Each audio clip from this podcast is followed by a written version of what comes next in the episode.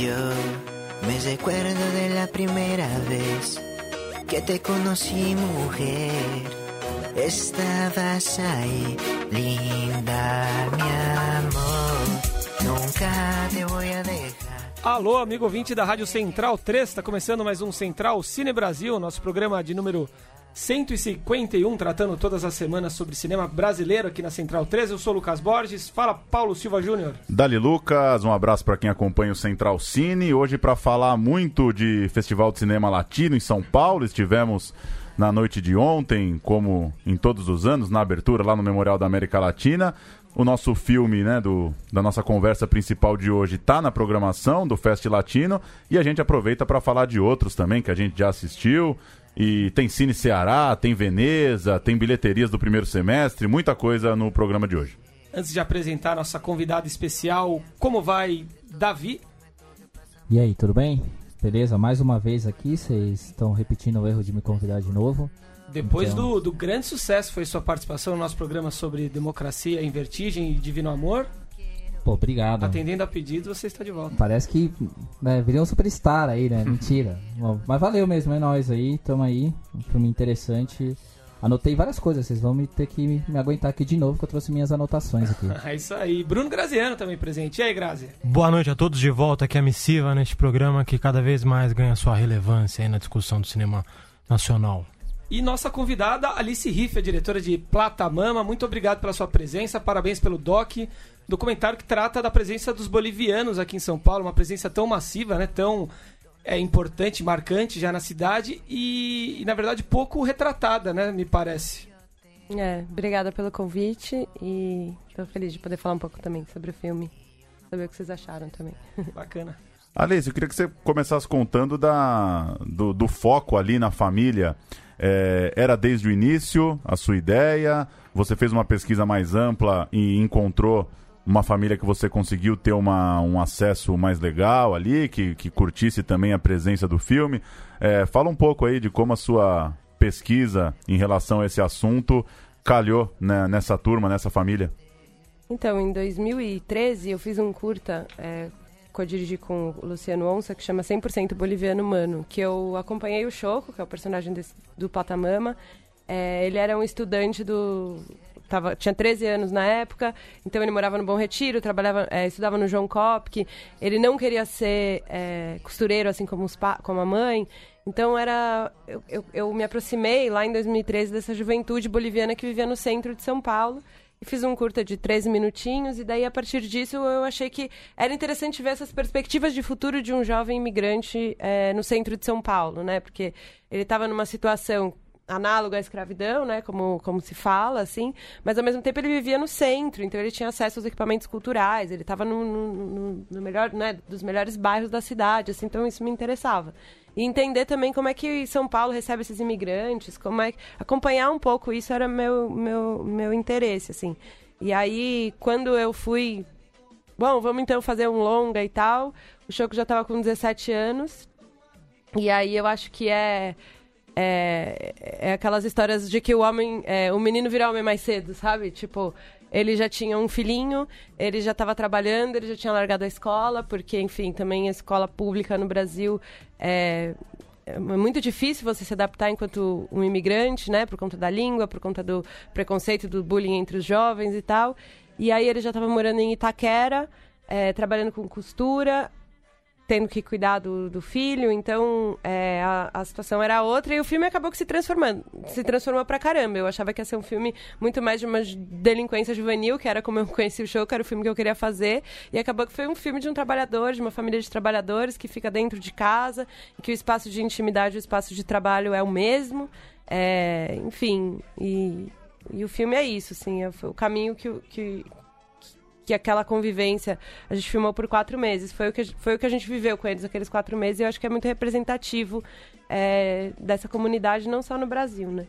É a impressão que eu tenho uma impressão né enfim é, provavelmente parcial aí é de que a, a, comunidade boliviana em São Paulo acaba ficando um pouco isolada não sei se por medo de problemas legais por certa hostilidade da, da, da população local em relação a eles enfim uma questão cultural eu queria que você contasse um pouco sobre a sua relação com, com esses imigrantes, como você foi tratada, enfim, as dificuldades que você teve aí para criar uma certa intimidade e, e, gravar o dia a dia deles de forma né, tão, tão próxima.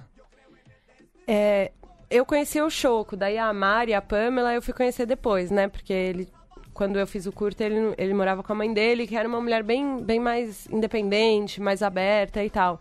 E houve bastante resistência, porque eu acho que sim, assim, é, um, é uma comunidade bastante desconfiada, é, que, enfim, não domina a língua, né? É uma cidade muito grande, é uma cidade que é, tá o tempo inteiro passando a perna, é, as relações de trabalho, elas são super frágeis, né? Assim, então você pode estar o tempo inteiro sendo explorado e tal. Então foi todo um processo de negociação e de, e de ganhar confiança. É, o que eu acho que é super natural, né? Assim, pensando em tudo, assim. É, nas condições que, que, que, essa família tá aqui no Brasil e tal. Por outro lado, eu acho que também é, eles são, os bolivianos são muito disciplinados, né? Estou generalizando, mas isso tem a ver com a família deles. Super disciplinados, super trabalhadores. A Pamela estava quase se formando na faculdade, sabe? Então tem, tinha uma coisa assim, de, de, eu, eu, entrei também numa dinâmica muito organizada e, e, e, de uma família muito organizada e entrei com calma e a gente foi construindo esse, esse contrato entre a gente, sei lá. Davi, Bruno? A gente sabe que a, a, uma das grandes graças do documentário é a imprevisibilidade, né? E eu queria que você falasse desses quatro meses antes de você entrar e depois que você saiu, qual que foi a grande frustração e qual que foi o grande trunfo que você encontrou, assim? O meu desejo era, era estar com é, o Choco e a Pamela é, no dia a dia deles. É, e estando com eles nos espaços que eles viviam, as coisas que eles faziam e, e trabalhando é, essa coisa da realidade, do sonho, dos desejos, dos caminhos, né, de pensar um futuro de uma juventude é, a partir do, do dia a dia dos dois. É, foi super frustrante, na verdade, assim. Eu acho que é um filme super triste. E teve uma vez que alguém, depois de uma exibição, alguém pegou e falou assim: Ah, achei esse filme meio, sei lá, porque ah, não é tão ruim assim a vida dele, sabe? E aí eu fico pensando assim, às vezes a gente acha que a gente, será que a gente só precisa se chocar com uma juventude é, que está trabalhando em condições análogas à escravidão se elas estiverem, sei lá, tipo, dormindo no meio de rato, com goteira em cima do travesseiro ou sei lá o que, sabe? É, para mim, assim, esse processo de confinamento, de, de um trabalho é, árduo, de horas e horas e horas repetitiva, com o Choco tendo mil vontades, né, tipo, de fazer música, fazer arte, é, ter uma vida gangster, tipo, que é a referência que ele tem, ele gostaria de ter. A Pamela querendo se formar na faculdade, meu, ela engravidou e tem um filho e tal. Isso para mim, assim, é é meio que matar uma juventude, sabe? Uma juventude potente, criativa. Então, sim, foi frustrante, porque até o filme eu queria que fosse mais divertido, que circulasse mais, sabe assim? E não foi o que aconteceu, e aí eu respeitei muito esse material que veio, sabe? Que era um material assim. Que o tempo era ali dentro e não passava, enfim. É, é, muito curioso, só antes do Davi fazer mais uma pergunta, como o, o, o Choquito Sensual tem duas personas completamente diferentes, né? na família ele é o cara reservado, a pessoa tranquila, parece que nem, nem ingerir bebida alcoólica deve ingerir, e aí ele se transforma no, no, no artista do reggaeton, que é o putão ali, enfim, é bastante curioso isso. É, e aí ele acaba, acho que até externando, né, o que ele tem, assim. É, me, chamou, me chamou a atenção algumas coisas, assim, e aí eu, se eu tô viajando, você me desculpa, assim óbvio, você vê aquilo ali, você vê a nova sociedade de trabalho, né? Eu fico analisando, eu fiquei analisando eh, todo esse processo pensando como a gente vê esse processo de precarização da mão de obra e ao longo do tempo e, e ali é uma, um recurso muito do filme para fugir porque assim ele é um filme claustrofóbico para mim assim eu começo a ficar agoniado uma hora porque eles não saem aí você pensa que não é culpa deles não sair né a gente vê um lugar que reprime mesmo o que eles são e coloca eles ali dentro e fala, ó, vocês não vão ter espaço aqui, assim. Talvez isso não seja dito na cara deles, mas batem na cara deles isso. E aí os momentos de fuga do filme é quando você vê pela janela as lojas. E aquilo me leva muito à questão do trabalho, né? Porque essa é uma característica hoje da exploração do trabalho. Você não vai ser explorado por uma grande marca. Você vai ter aquelas marcas que ninguém sabe quem são, mas você é capaz de ter uma família ali que é capaz de estar tá vivendo, né? E alguém olhar e falar, nossa, não é tão triste a situação. Pelo contrário, é muito triste, porque quantas famílias estão assim? Quantas famílias a gente não tem a vivência social delas respeitadas? A gente não tem desejos que sejam colocados para fora. Pessoas que vão morrer de dentro para fora, assim. E aí, inclusive, logo no começo do filme, quando eles cantam parabéns, porque no final, né? Desculpa o spoiler aí, eu acho que, eu acho que documentário não tem spoiler, mas enfim. Que é a questão do parabéns, que no começo eles não falam parabéns, eles falam seguir em frente. Isso me chamou muita atenção, assim, essa questão do que é o seguir em frente, assim, aquele negócio de uma narrativa do, do sofrimento, assim. E eu acho que quem não percebe isso tá insensível. É, e aí eu queria te perguntar, assim, primeiro uma curiosidade, é se ele, te, se ele perguntou sua opinião sobre alguma música, é, queria saber. E segundo, como foi ali tentar passar essa visão, né, de tá vendo tudo aquilo ali, de tá, tá sendo né, enclausurada junto com eles. Como é que você sentiu, você, é, analisando esse material, e como é que você sentiu a relação deles com isso? Se eles problematizam isso de alguma forma? Eu sempre gostei das músicas do Choco, assim. E aí, assim, às vezes que a gente foi gravar, ou ele ia lançando e tal. Algumas eu gostava mais, outras menos, mas. Enfim, eu. eu nunca, ele nunca me perguntou o que, que eu achava, se estava bom ou não, mas eu sempre fui, assim, quando a gente estava mais próximo acompanhando, e eu acho que ele tem um talento aí, o Tex Brown também, que ele vai, eles fazem muito rápido, né? Assim, fazem lá os beats, as coisas. É, com relação a isso é uma coisa interessante de, de, de pensar. Que até. Enquanto a gente estava fazendo o filme, eles não tinham noção do que, que a gente estava fazendo ali, sabe? É, e eu acho isso horrível também, assim, uma sensação de. Porque eu, os outros filmes que eu fiz, todas as pessoas que eu estava filmando sabiam exatamente o que estava fazendo. A gente estava fazendo um filme junto, a gente sabia por que, que a gente estava construindo aquelas imagens. E eu sentia que, tipo, não existia. Existia, por um lado, o Choco achando que o filme poderia lançar ele. É, pro, pro mundo da música. É, a Mari, que é a sogra dele, ela concluiu que a gente estava fazendo uma novela. Mas não existia uma consciência de classe, de, de o porquê que você está filmando aqui e tal. E aí eu me lembro que teve uma vez que a gente foi num. A gente fez uma exibição é, no encontro de imigrantes. E aí tinham vários refugiados de vários países e tal. E, e aí e eles foram. E o Choco tava na mesa, assim. E aí começaram a falar. Eu lembro que ele me perguntou o que, é refugiado, sabe? O que, é? E aí eles pegaram e sacaram, assim, tipo assim, ah, entendi, tipo, por que, que filmar a nossa vidinha ordinária é, é, interessante. Então, não sei, eu tenho cada vez mais acreditado que o processo de fazer filme não é só filmando, sabe? Porque eu tentava o tempo inteiro explicar. Mas assim, meu, por que, que você tá filmando eu, assim? A nossa família, tipo, uma bosta a vida, sabe? Tipo, não, porque é sobre isso, isso precisa ser filmado, essa história precisa ser contada, isso precisa ser vista. É o que você falou, é um monte de gente enfurnada e escondida nas casas, fazendo produzindo para uma indústria bilionária, né, uma das maiores indústrias do mundo, que é a indústria têxtil, que a gente não vê o rosto. E eu acho que aquela Primeiro que eu não tinha acesso, né? Quem que... o, o, o, o, o primeiro empregador direto deles é um coreano, que tem uma loja é, no Brás eu tentei até falar com esse cara e tal, ele, tipo, assim, eu não tive acesso àquele lugar. Então eu filmei na primeira ponta, sabe? Assim, depois deles, o primeiro que aparece, que seria esse coreano que faz em, em grande quantidade, né? que vende é, no atacado. Dele ainda tem tanta. É uma cadeia tão gigante, né? Para tantos lados, porque tem o tecido, tem isso, tem aquilo a gente não chegou em nada disso, né? Assim, esses bilhões de dólares que estão circulando por aí na indústria têxtil, assim, a gente não vê a cara de ninguém, sabe? E, enfim, eu fiquei muito no, no, no finalzinho do rabo dessa, dessa cadeia produtiva, assim.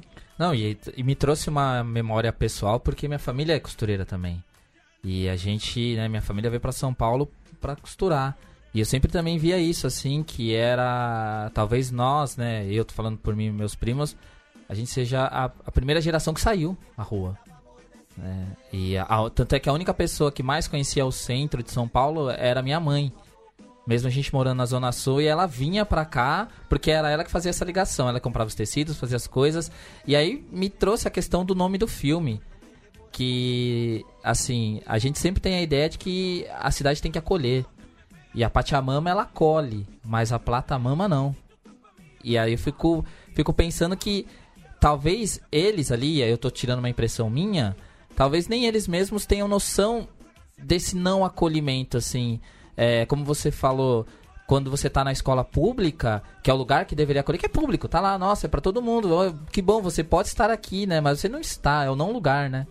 E, e é todo esse momento, é o não lugar, assim, é uma casa que não é uma casa, é um. Ali. Esse momento fica muito claro na questão do mercado ali, assim. Que aquela. Até essa relação de comprar e levar as coisas, que ele fica até preocupado, que ele fala, ah, vai caber tudo. É aquela coisa. Demoramos muito, né? É, é aquela coisa, nossa, cara, eu tô sempre incomodando, assim. Ele é, é, é essa sensação, assim, de que, olha, parece que a gente tá sempre de favor. Que é horrível, né? Você pensar que existem pessoas que acham que tá, tá fazendo um favor. Parece que eles estão costurando e falam, nossa, eu vou demorar muito, que o prazo dela até quando? E as minhas férias e o Natal, mas tudo bem, porque tem que entregar. Pra- sabe, pra não incomodar. Quando na verdade é eles que deveriam incomodar, né? Falar, olha, a gente tá aqui, a gente quer ser. Então eu acho que o filme ele tem. Ele consegue. Assim, é agoniante. Eu confesso que eu fiquei agoniado. Se alguém perguntar se gostou do filme, eu falei, não fiquei agoniado. então, acho que isso é bom, porque pelo menos foi isso que tentou passar. Só aproveitando que o Davi citou, né? O Choquito Sensual, música de abertura Foi a música que a gente abriu, né? Agora a gente já tá programa. numa playlist reggaeton aleatório. aleatória. Mas quem quiser ouvir, reggaeton. o, o Choquito tá lá no YouTube, tem o canal dele. Eu só. A gente, o tempo tá curto também, a gente precisa liberar a Alice. Eu só queria. Você falou um pouco, Alice, do, do que você tinha como ideia.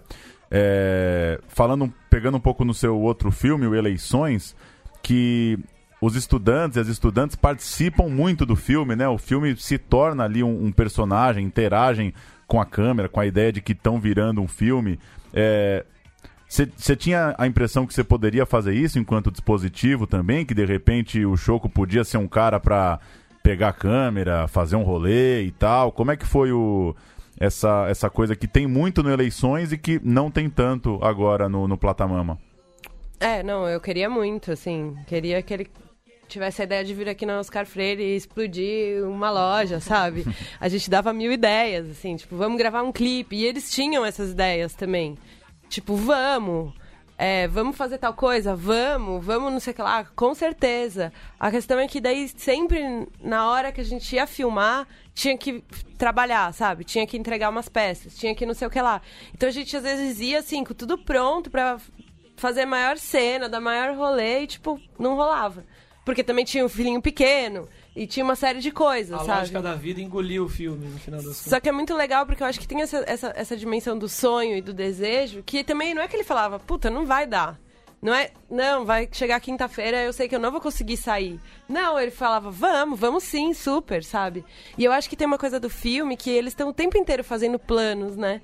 Assim, então eles estão falando do Natal. Tem uma cena que eu adoro, que é ele com a mãe dele, que ela fala assim: Ah, eu vou comprar um carro no fim do ano, eu vou fazer isso, eu vou fazer aquilo.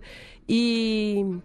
E aí esses sonhos, eles vão se renovando a cada, a cada almoço, a cada pausa e tal, e... e- Enfim, Acho que tem uma autonomia ali, porque quando, por exemplo, ele tá gravando, ele não usa a sua câmera, ele usa a câmera dele, que é do tipo, olha, eu posso uhum, fazer isso. Por mais que ao mesmo tempo ele se sinta ali de favor, mas também há um momento que, assim, quando você citou da criação, eles são autônomos de criar. Eles têm é, é, esse- essa impulsão, assim. Ainda não mataram isso, né? Pelo contrário, tá cada vez mais vivo. Acho que, inclusive, é isso que faz eles viverem. Sim, que é sonhar, que é manter os sonhos vivos, que é também correr atrás, porque, bem ou mal, é só ver, tem um monte de música aí gravada, tipo assim, eles continuam produzindo, continuam fazendo shows, é, o Choco é conhecido na comunidade boliviana, sabe? Existe, tipo, toda uma comunidade de reggaeton, as músicas tocam e tudo, mas é isso, né? Assim, é muito complicado, assim, tipo, se movimentar na cidade. E principalmente quando você mora em Itaquera, porque quando era no Bom Retiro, daí era outra vida. E aí quando ele foi pra Itaquera e a gente foi junto também, daí o filme ficou muito mais difícil de se movimentar pela cidade, assim.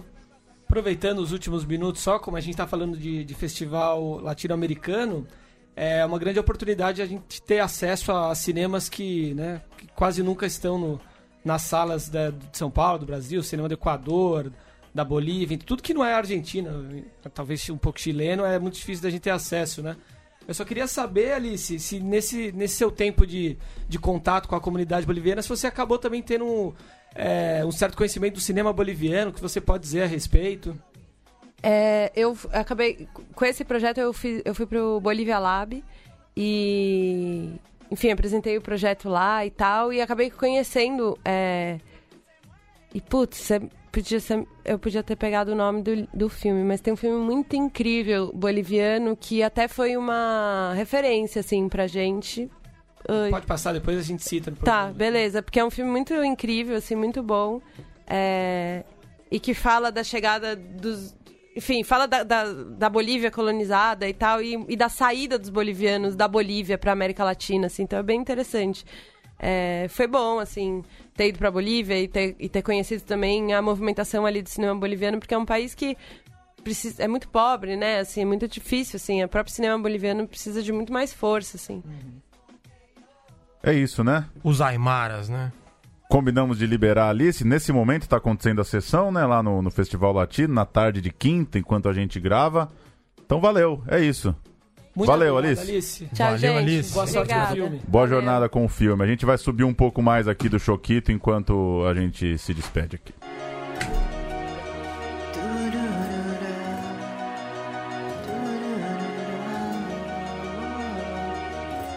Yo me recuerdo de la primera vez que te conocí, mujer.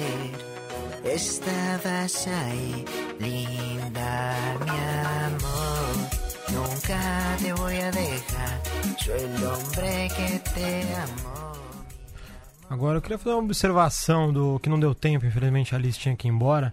Até que foi comentado aqui antes do programa. Porque o filme é, ele foca numa família boliviana, mas essa casa, ela, na verdade, ela me, me, me chama a atenção mais por ser uma, uma casa símbolo do, da classe média vulnerável, né? Brasileira, que é metade do país, assim, são 100 milhões de pessoas. E que é aquela, aquela coisa, né? Você não tenha. Você não tenha. Ela falou muito dos, das projeções, né? Quando você entra numa casa de, de gente muito pobre, você- é difícil você, você ouvir so- sobre sonhos. E quando você ou, entra numa casa de pessoas é, muito ricas, normalmente você ouve sobre lembranças, né? E a classe média vulnerável tem essa característica, né? De, de projetar muito, porque é um, é um jeito de, de, de, de encarar, de sobreviver à realidade, de certa forma, não, não trágica, mas dura, às vezes até entediosa, né? Hoje em dia, cada vez mais.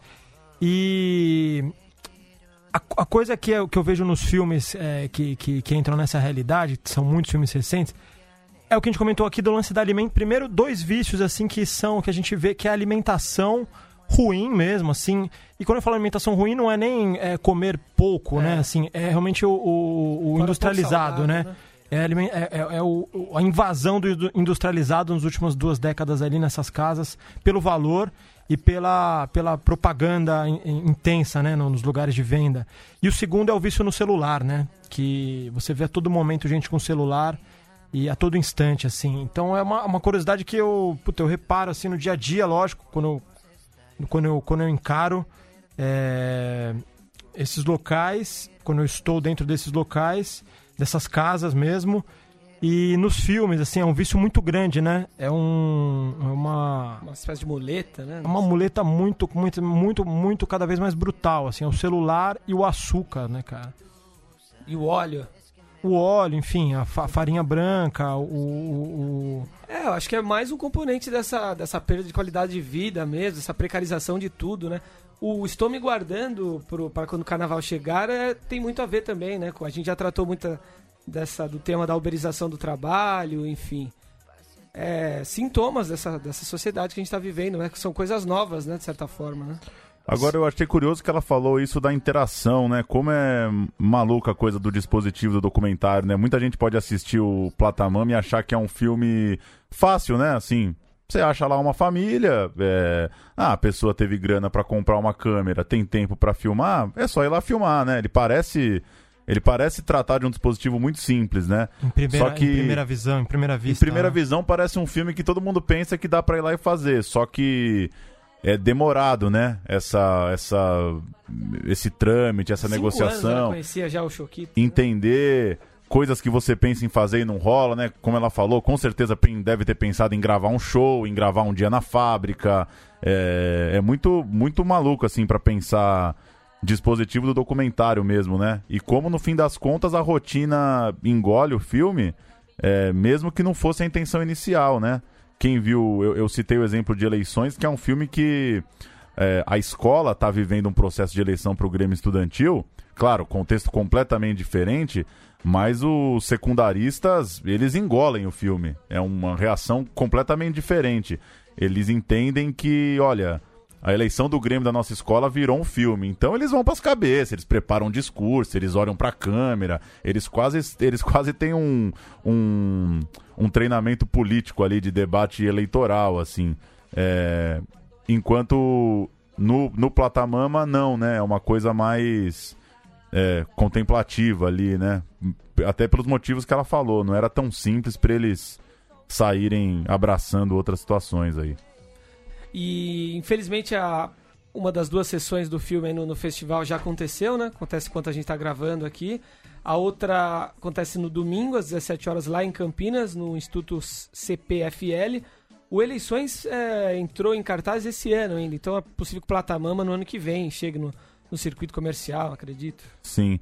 Agora, você até citou no final, é legal, né, que o Festival Latino tenha um filme de uma jovem brasileira né, se relacionando com uma família boliviana e, querendo ou não, dá uma, dá uma bagunçada aí nos debates, né? As pessoas que talvez não têm não tem muito acesso a, a, a, cultura boliviana ou coisa do tipo podem conhecer e num festival bem propício também. Que e bom o... que, o, que o Fest Latino abraçou aí. O Fest Latino realmente é um golaço. Ontem na abertura, eu acho que foi o... o... João Pedro de Andrade que é o, vai ser o novo diretor, o novo né? diretor. Ele... secretário de Cultura, né? Isso. Cineasta também, e que ele falou da, da, da, da, importância da afirmação da América do Sul, da cinematografia da América do Sul, né? Porque só assim você fortalece todas, né? Realmente a gente esquece. Porque é isso, né? Essa casa, esse filme, como exemplo, poderia ser em qualquer país.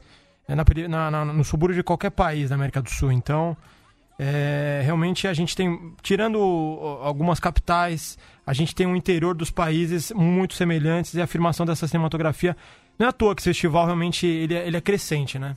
Ele, é, ele, ele tá cada vez maior, assim, né? Porque ele é realmente ele é um ele é um, um oásis assim de, de, de, de, de possibilidade de assistir esse, esses filmes sul-americanos. E num momento que a gente tem um contrário, né? Que a gente está se afirmando numa identidade que não é nossa. Ou algumas pessoas buscam uma identidade que não é essa latinidade, né? Que é buscar o, o, os super-heróis que falam idiomas que não são próximos ao nosso, assim. Então você ter ali... Porque é aquilo, se você trocasse o idioma, você poderia colocar qualquer família. Pô, qual família você não conhece que viva aquilo? É, e, é aquele, e ao mesmo tempo é aquele negócio que assim, que é bater na cara de falar, ó, somos nós também. Que é, é a gente e temos. E desculpa, vou falar um português todo errado, mas temos que ser a gente também. Que assim, se, não, se a gente não se reconhecer naquilo, vamos se reconhecer. Porque enquanto a gente não se reconhecer, a gente não vai é, entender o que está acontecendo. Pelo contrário, a gente vai ficar comprando soluções miraculosas e vai ficar comprando desde cinematografias a projetos de vida que não são nossos. E o, o, festival bate um recorde esse ano, né? De, de, de obras é, reunidas, são mais de 140, não lembro agora, 143, Isso. 148. 17 na mostra contemporânea e dessas, é, muitas brasileiras. Né? A Mulher 10 brasileiros, própria, né? 10, né? A Mulher da Luz Própria, da Sinais Ganzerla. A Rainha Nzinga Chegou, de Júlia Torres Isabel Casimira. Copo Vazio, Delane Lima, Eldorado, Mengele Vivo ou Morto, do Marcelo Felipe Sampaio, de quem a gente vai ouvir um, um depoimento daqui a pouco. Ensaio sobre o fracasso do, do Burlan. Fakir de Lerenês, que tivemos a oportunidade de assistir ontem, já falamos um pouquinho também daqui a pouco a respeito. No Coração do Mundo, Maurílio Martins, Gabriel Martins, você assistiu, né? Plata Mama, da Alice Riff, Selvagem, do Diego da Costa e Pornô para Iniciantes, do Carlo Amélio, além de uma série de de homenagens a filmes brasileiros já, já anteriores, e muitos filmes anteriores e contemporâneos também da América Latina. Só para falar um pouquinho do Fakir, o filme de abertura de ontem, direção da Helena Inês, um ano depois, né, de, de A Moça do Calendário, um ou dois anos, né? É, depois de, de A Moça do Calendário. Ela admitiu, né, na, apresentando a sessão, que usou recursos que ganhou com A Moça de Calendário, com distribuição, com prêmios e tal, para filmar esse documentário sobre o faquirismo, né?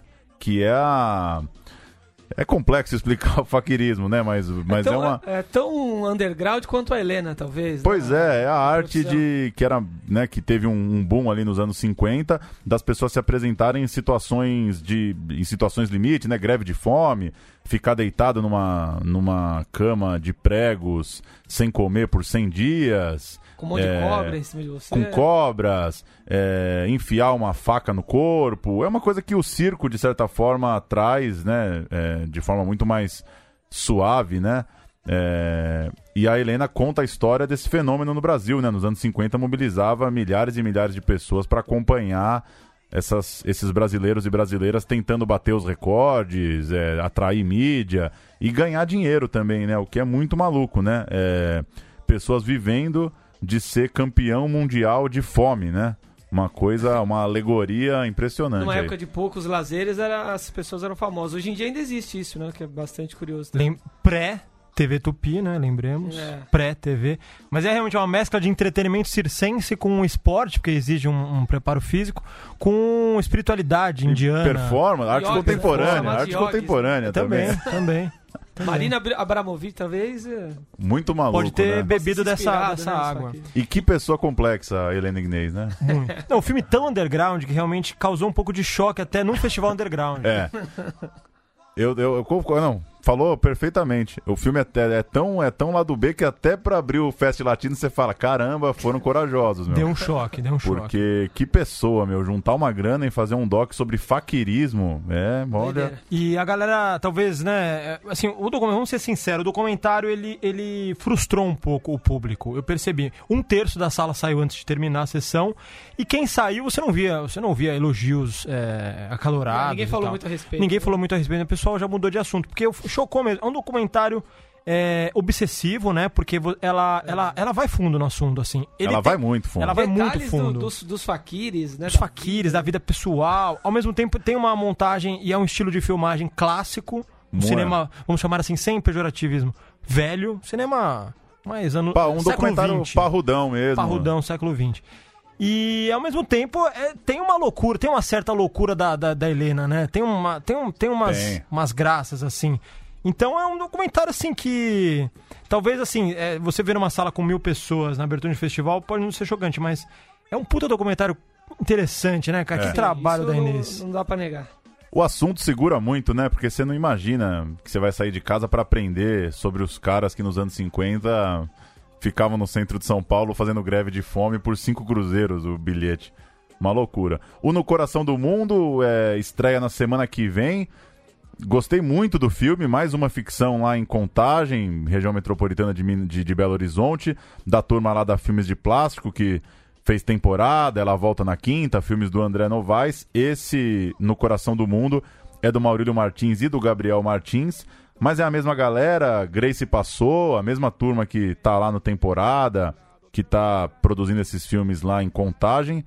E, e fiquei muito impressionado mesmo com o filme. Achei um, um filmaço, assim, achei que a maturidade mesmo da turma, filme. é, uma história, mais uma história dessas de, de região metropolitana, né?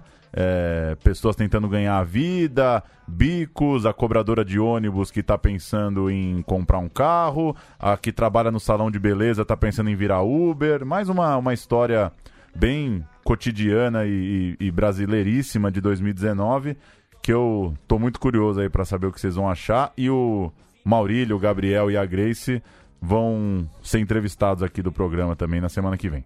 E quem quiser, então, dar uma olhada na, na programação do Fest Latino, tá lá no festlatino.sp.com.br.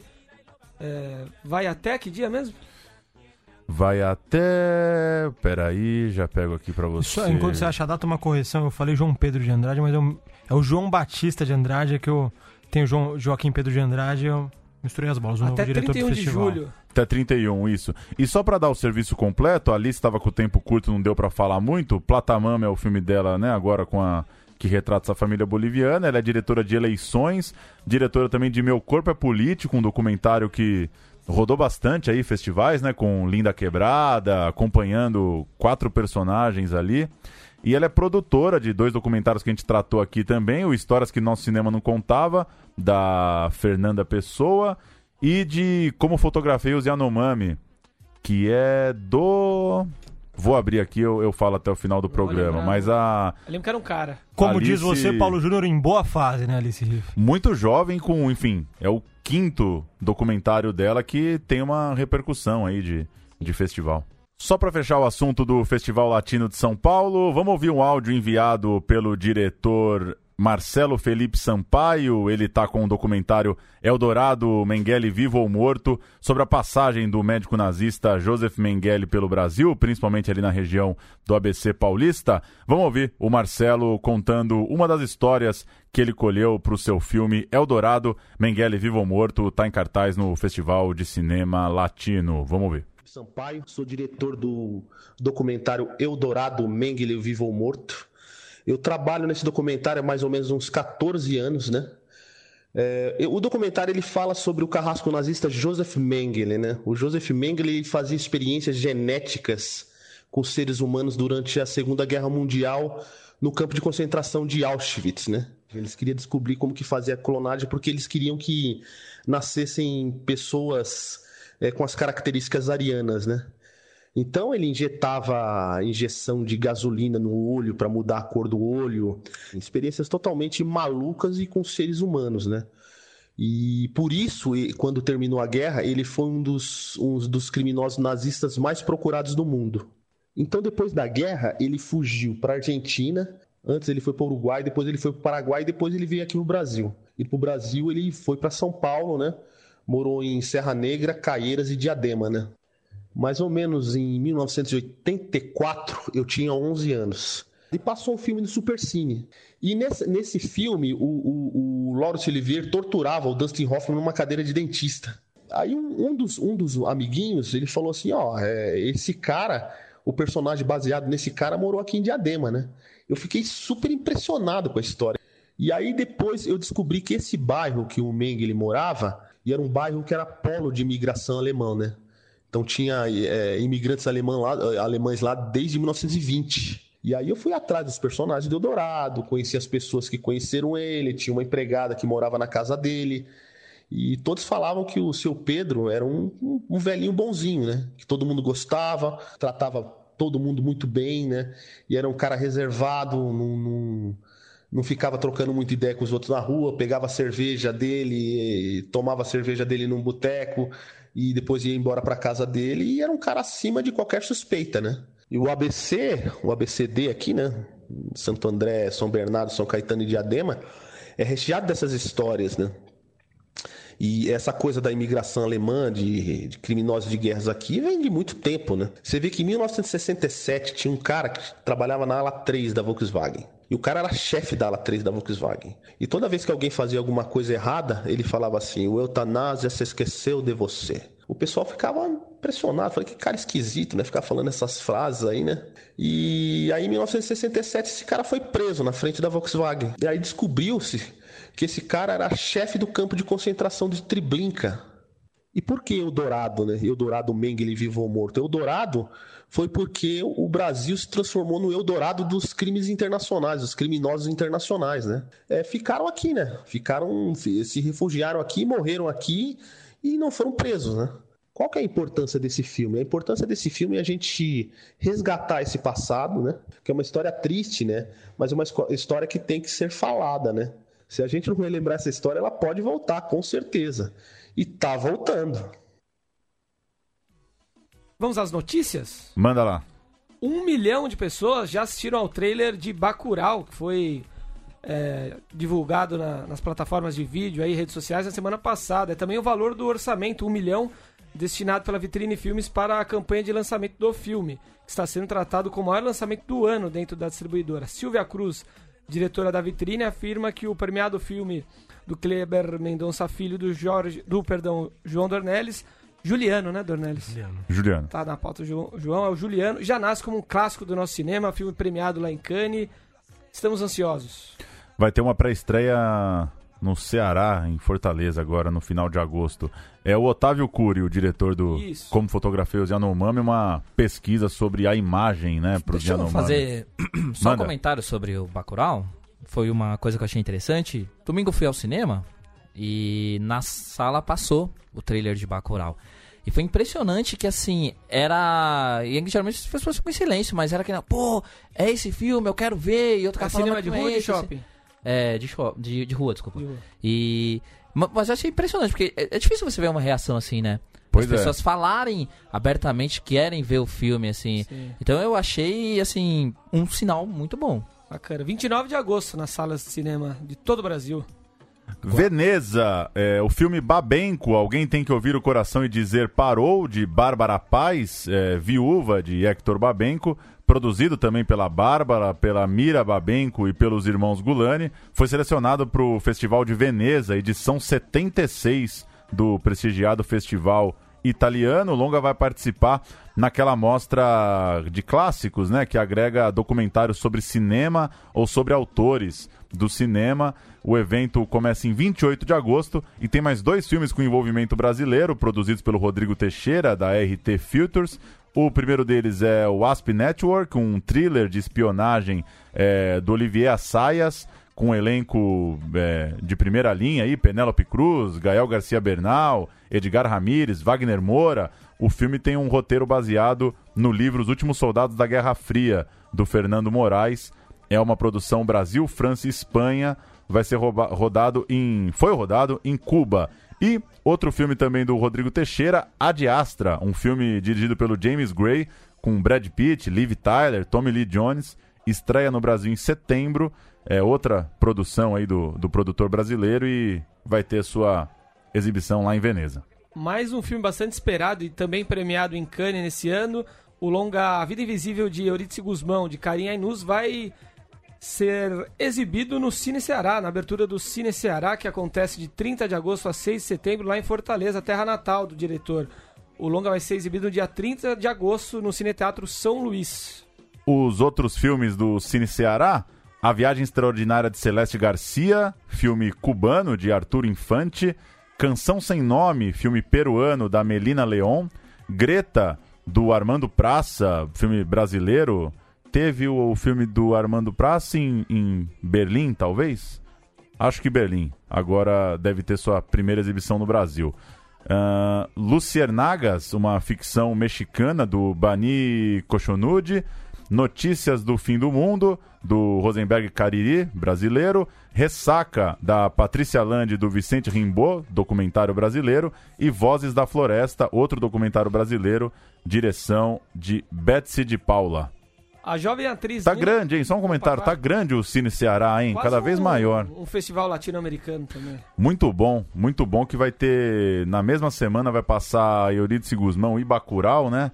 Público de Fortaleza vai ter um agosto bom aí no Numa, cinema. numa sala enorme, né? É gigante, né? O Gigante. Cine São Luís. É no centrão ali de Fortaleza? Não é no, no, no Dragão, né? Do, do mar. Eu acho que é o do Hum. Dragão, não? É? É o. Agora você me pegou. Vou abrir aqui. Obrigado por me fazerem inveja, porque eu nunca fui Não nesses lugares, mas, enfim, obrigado.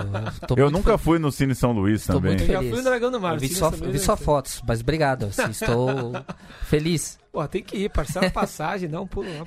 Cine Teatro São Luís é o do Dragão do Mar, né? É. Instituto Dragão do Mar. Então Imagino é. que sim. Algum, algum ouvinte de, de Fortaleza vai ficar Perto de puto aí. Iracema, ali, na beira do- Mas. do oceano. Foi mal, a gente se esforça aqui. A jovem atriz Nina Medeiros, de A Sombra do Pai, da Gabriela Amaral Almeida, levou o prêmio de melhor atriz no Fantasia Festival, evento canadense dedicado ao cinema de gênero. O filme da Gabriela também recebeu uma menção honrosa por um belo e sombrio conto sobre perda, luto e paternidade, entre aspas. Bilheterias. Ah, um balanço parcial das bilheterias do primeiro semestre de 2019. Foram vendidos 12 milhões de ingressos para títulos brasileiros.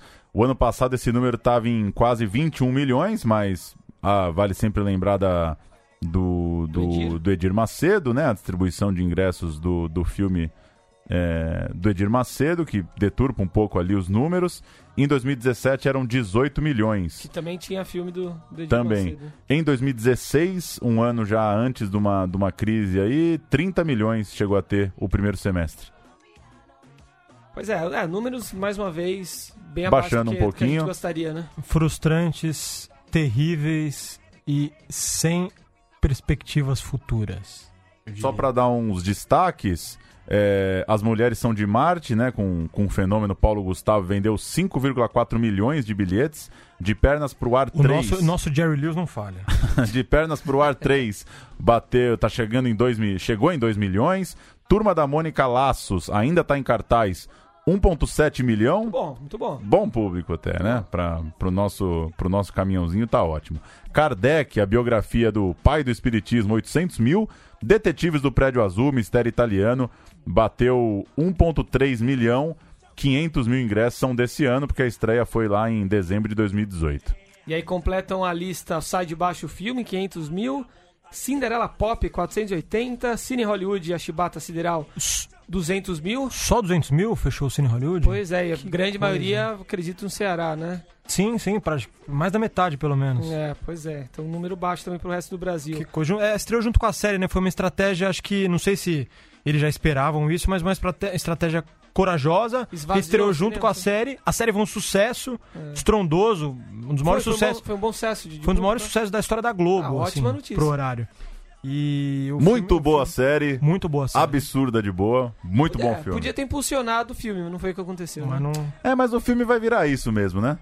Foca na série, fica 10 anos na Globo e faz um filme de vez em quando. Aí teve também o Minha Fama de Mal, que é um filme sobre o Roberto Carlos e o, Erasmo, né? 175 mil pessoas assistiram. Chorar de Rir 100 mil. Divino Amor, que ainda tá em cartaz, 30 mil. Acho que dá pra atingir um número bom pro, Uns 40. pro Mascaro. Talvez, com certeza, o recorde aí do, da história dele. de Vai público. fazer mais na França, né? É, provavelmente. Em fevereiros, filme é, que trata ali da, da espiritualidade da, da Betânia, Salvador, Bahia, Santo Amaro, na verdade, Bahia, 20 mil pessoas. Um quilômetro e meio a distância do, do Dragão do Mar pro Cine Teatro São Luís. Ah, o Cine então Teatro não Dá pra ir essa, andando. não dá é o do. Dragão do Mar Não é, mesmo. E Santo É, Amaro não é Salvador também. é, Santo Amaro da existe aqui. Purificação na maravilhosa, no maravilhoso Recôncavo Baiano. Aí. Desculpa aos nossos ouvintes cearenses, mas deu tempo de corrigir. É isso, senhores? Davi, deu pra falar tudo que tava no caderno. Mais ou menos, Eu foi meio rápido, né, É, Davi? mas eu fui, eu fui sintético, eu consegui falar, assim. Mas bom, Platamama, hein, no fim das contas. Bom, um bom bom, debate. bom. Tem- tá faltando mais boliviano na, na telona, enfim, nos livros, pra falar mais sobre. Na vida também, né? Na vida, Cara, né? que é impressionante. A gente, 300 mil, né? a gente tem. Pô, é- é população gigantesca. A gente não Muito, tem essas pessoas falando, conversando, nem se relacionando. Então acho que fica um alerta aí das pessoas olharem, porque é aquele negócio, quando você olhar, você vai ver que tem gente do seu lado Sim. que tem alguma relação assim, porque não é possível que a gente não entre em contato com essas pessoas. Numa novela da Globo, aí não teve um boliviano, né? Radicado no Brasil, participando de uma Hum, novela. não me Globo, recordo. Record, É. SBT, enfim. Eu fiz agora na Copa América uma reportagem nas escolinhas de futebol do- dos times bolivianos aí em São Paulo. São um sucesso, né? Os três principais times têm, têm filiais em São Paulo, o Bolívar, o Strongest e o Jorge Wilstermann, e levam os jogadores para fazer teste lá. Então tem um menino, por exemplo, campeão boliviano sub-17 no Bolívar, lá, lá na Bolívia, que era aqui da escolinha de São Paulo. Foi Isso é fazer o bem legal, teste. É, o Bolívar tem uma estrutura gigante, nível dos, dos times grandes aqui de São Paulo. Foi fazer um teste, ficou e mora lá no alojamento em La Paz. A família é aqui de São Paulo. Então, Isso é muito o legal. futebol dando um jeito aí também de mobilizar a galera. Lá na Várzea eles ficam um pouco segregados também, onde a gente joga lá Bastante. na Zona Norte. Tem um campinho de futsal e seis de, de, de, de grama de, de campo e eles ficam no, no campinho de futsal ali, não se misturam muito também, triste. Valeu, senhores. Eu, eu queria dar, dar uma última dica aqui juntando os cacos, né? De um filme que eu pude assistir na, na abertura do Festival Latino-Americano de 2007, dirigido pelo nosso citado aqui Hector Babenco, enquanto ainda estava encarnado. É, o Passado, filmaço aí, a dica, um filme, uma coprodução Brasil-Argentina Com Gael Garcia Bernal, né? com Gael Garcia Bernal e grande elenco. É um filme, um suspense muito bom, maravilhoso, que vale ser revisto e ou visto pela primeira vez. E ninguém vai comentar aqui sobre as pataquadas aqui do Bolsonaro, do... do- É, do- comentamos semana passada, mas Já pode, falaram pode que- registrar, pode registrar mais pataquadas. Pelo menos agora acho que ele sabe o que, que é Ancine, né? Porque acho que depois de tanta merda, alguém. Mas não vai ter o filme do Olavo financiado? É, o filme tava 500 aprovado já em- É, foi aprovado. O filme estava aprovado já em Mas maio, o, né? que- o que eu queria dizer só, assim, quem quiser saber melhor sobre o papel da Ancinas, ou, ou, ouça o Expresso Ilustrada da Folha que saiu hoje, se eu não me engano. Eu assisti, eu assisti agora há pouco, ouvi agora há pouco. Que explica de uma forma mais didática o papel da Ancine, a importância da Ancine pro, pro audiovisual brasileiro.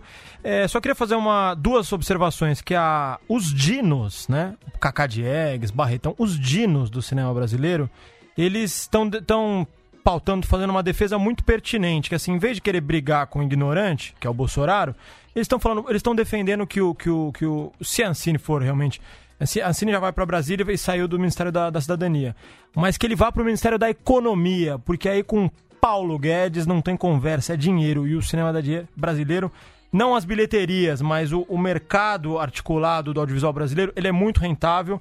Ele, nos números aí da, da- da- dos economistas, ah, 8% ao ano, ele... Comparado com a indústria farmacêutica, Ele é maior que a indústria farmacêutica, representa meio por cento do PIB, mais de 25 bilhões de renda. Boa resposta.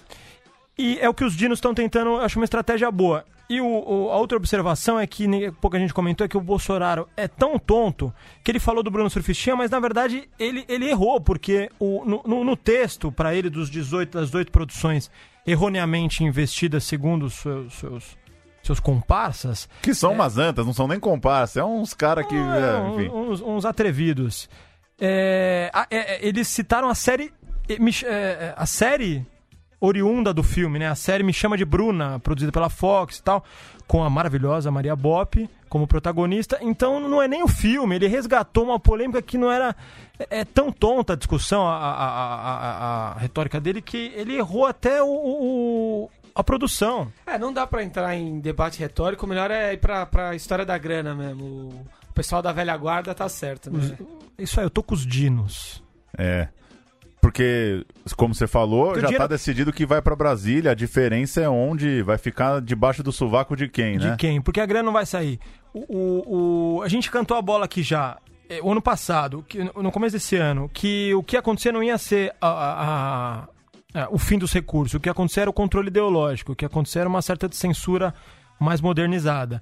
Então, isso está acontecendo. Agora, é, não, vai, não vai parar a economia. O lance realmente é quando que vai retornar. No- já ficou quatro meses parado agora com, essa, com esse embrólio do TCU com a Ancine. A gente não pode ficar mais seis meses parados. Não é nem por causa do- da qualidade dos filmes, é por causa do realmente dos empregos gerados. É muita gente hoje em dia trabalhando nesse audiovisual. E de toda forma, é, assistam Bruna Surfistinha aí também. Filme é Que é um bom filme. bom Deve ter filme. dado um boom. É um filme Bom ingênuo. Quem, filme. que alguém falou, é um filme ingênuo. É mesmo, é um filme Romântico. ingênuo. O Romântico. Bolsonaro resgatou, né? A Raquel, a Débora Seco, todo mundo deu entrevista aí sobre o Bruna Surfistinha. Que coisa, hein? Que coisa. Estamos defendendo o Bruna Surfistinha em 2019. Chegamos nesse ponto. Não, porque chegou ao ponto de você ter que explicar que falar sobre putaria é mais educativo do que você viver enclausurado numa putaria mental que é o que esses caras têm aí. Porque é um monte de gente mal resolvida, com um monte de questão, que fica achando que o moralismo está em você ver um filme de putaria. Então, se fosse assim, vamos fazer um teste, vamos fazer um filme que do começo ao fim mostra o Brasil feliz, se influenciar as pessoas a serem felizes, não ter problema nenhum. Porra, mano, eu sou o primeiro, vocês podem me executar em praça pública aí. Isso aí. Falou É e disse, mesmo. Davi. É isso mesmo. E você lembrou bem, são muito mal resolvidos. Cara, Ah, como é escreveu de a. Fala muito de pau, né? o Como escreveu a Antônia Pellegrino, né, na Folha, no fim é medo de mulher, meu. Não pode ver a Débora Seco pelada lá que dá uma assustada, É meu. trauma, isso é trauma. Isso a psicanálise explica. Pra não, falar o Não mínimo. sabe falar oi pra uma mulher. Então, valeu. Valeu, senhores. Ouvimos, Valeu, começamos valeu. com um choquito sensual e depois ouvimos uma trilha de reggaeton Inclusive aqui do até YouTube. gasolina, né, meu? Su- Sucesso aí. Vou subir que hoje foi nesse ritmo. pegado, pegado, pegado. Y el mahón bien apretado. Bien pegado, pegado, pegado. Ella lo baila pegado, pegado.